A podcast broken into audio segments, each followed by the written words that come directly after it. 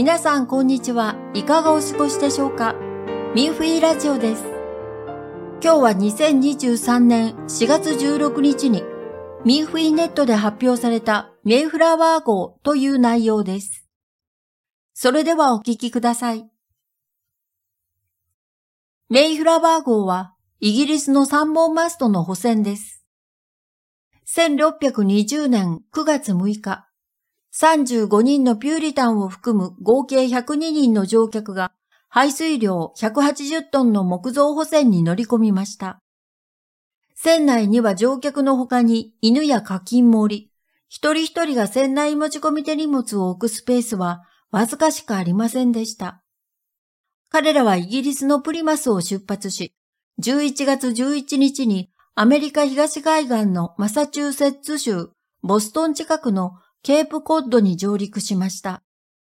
航海中、メイフラワー号の主柱に亀裂が入ったため、最初の上陸先はバージニア北部、現在のニューヨーク州マンハッタンのハドソン川沿いでしたが、風が強かったため、ニューイングランド東部のケープコッド湾に停泊しなければなりませんでした。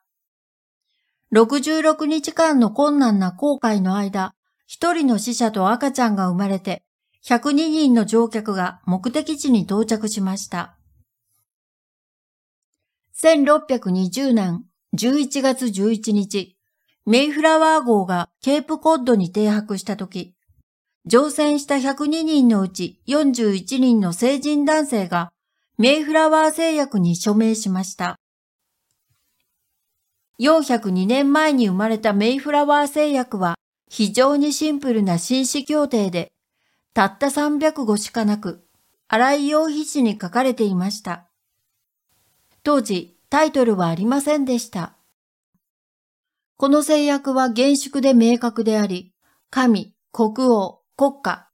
そして人々という四つの主体の意志に責任を負うことを誓いました。その思想源は古代ギリシャ、ローマまで遡ることができます。アメリカは現代共和主義の歴史が最も長い国であり、西洋文明の継承国でもありますが、その歴史はわずか246年に過ぎません。この制約に署名した41人の男性は、イギリス国王の親民でしたが、自分たちが署名したこの制約が、後にアメリカ独立の基盤となるとは思ってもいなかったでしょう。メイフラワー制約は非常に重要な政治文書として、イギリスの大憲章、アメリカの独立宣言、フランスの人権宣言などと並び、ほぼ同じくらいの意義を持っています。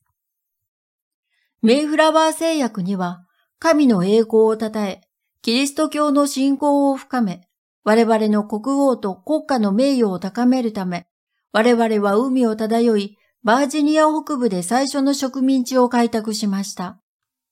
私たちは神の前で共に厳かに制約を交わし、自発的に自治団体として結束しました。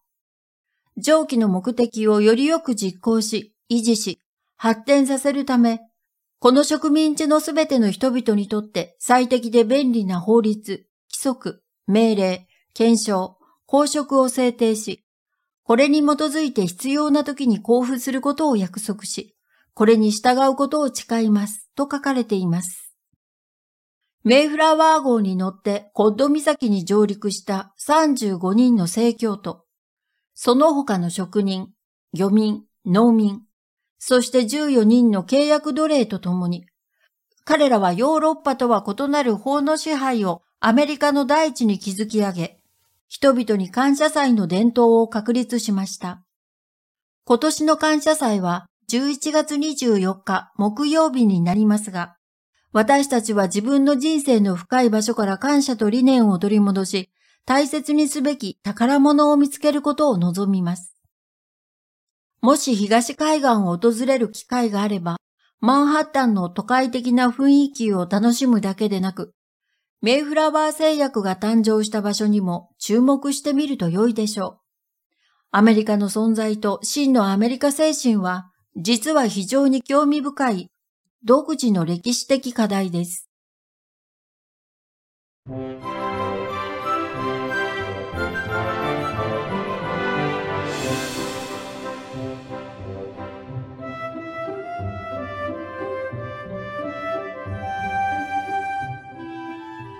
皆さん、いかがでしたか？他にも文章を読んでみたい方は、ミーフィーネットのウェブサイト、jp.mynghui.org jp.mefui.org まで。それでは今回のミーフィーラジオはここでお別れです。また次回の放送でお会いしましょう。